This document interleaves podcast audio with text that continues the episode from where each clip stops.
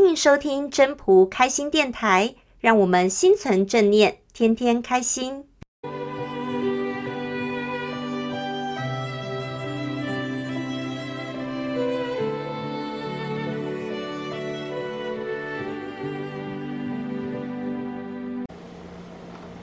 各位朋友，大家好，我是主持人 Marine。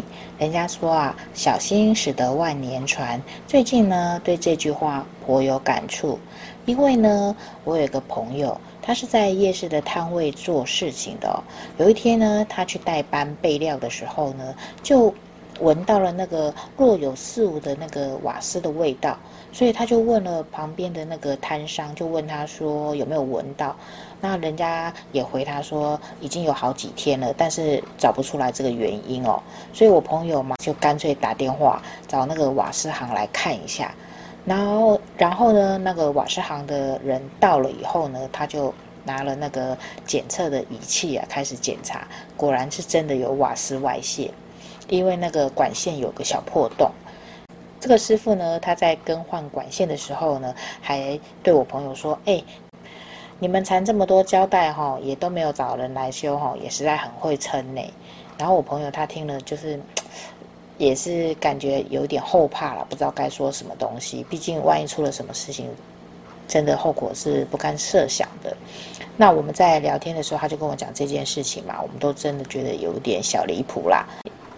在《道德经》第六十四章有段：“其安易持，其未兆易谋，其脆易泮。”其为易散，为之于未有，治之于未乱。也就是说，告诉我们事情在尚未发生的时候，我们就要小心预先做处理，就要做防备哦。其实有些事情真的不能大意轻忽的。呃，我记得呢，中国古代四大名医之一的扁鹊啊，他曾经就碰上魏文侯，问过他说：“诶，我记得啊，你们兄弟三人。”都是学医的，那么你们兄弟三人中谁的医术最高啊？那扁鹊他也回答说：“诶，我大哥医术最高，二哥其次，而我则是最差的。”而魏那个魏文侯听到他这样子的回答，非常惊讶的说：“那为什么只有你闻名于天下，他们两个却一点名气都没有？”扁鹊就回答说：“我大哥之所以医术高，是因为高在他可以防范于未然。假如呢，一个人的病灶都还没有开始的时候，我大哥就能够从他的气色当中知道，然后呢，就用药把它调理好了。所以天下的人都认为他根本不会治病，一点名气都没有。而我二哥的能耐，则是在你。”刚刚出现生病的症状的时候，他就能够防止别人小病酿成大病。病人一开始感冒咳嗽的时候，我二哥就能够用药帮人治好了。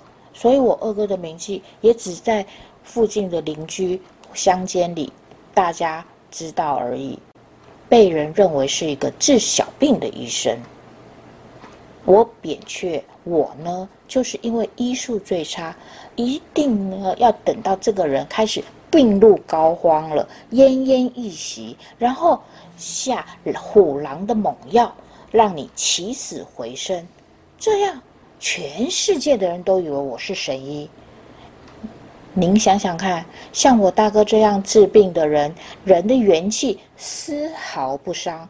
像我二哥这样治病，这个人的元气稍稍有破损，就马上补回来了。而到了我，像我这样的治病的，命虽然救回来了，可是你的元气是大伤的。所以您说说，我们家谁的医术最高明啊？今今天之所以会分享这个呢，最主要的就是，有时候我们真的啊，事情还没有发生时候。有端倪，这个时候呢，就要赶快先处理，要先做防备。这个时候，你如果做了处理，做了防备，这个事情就是小事情。可是，如果你一旦放着不管，万一如果真的发生什么事情的，这时候你要付出的代价，可真的是难以想象了。谢谢大家的收听。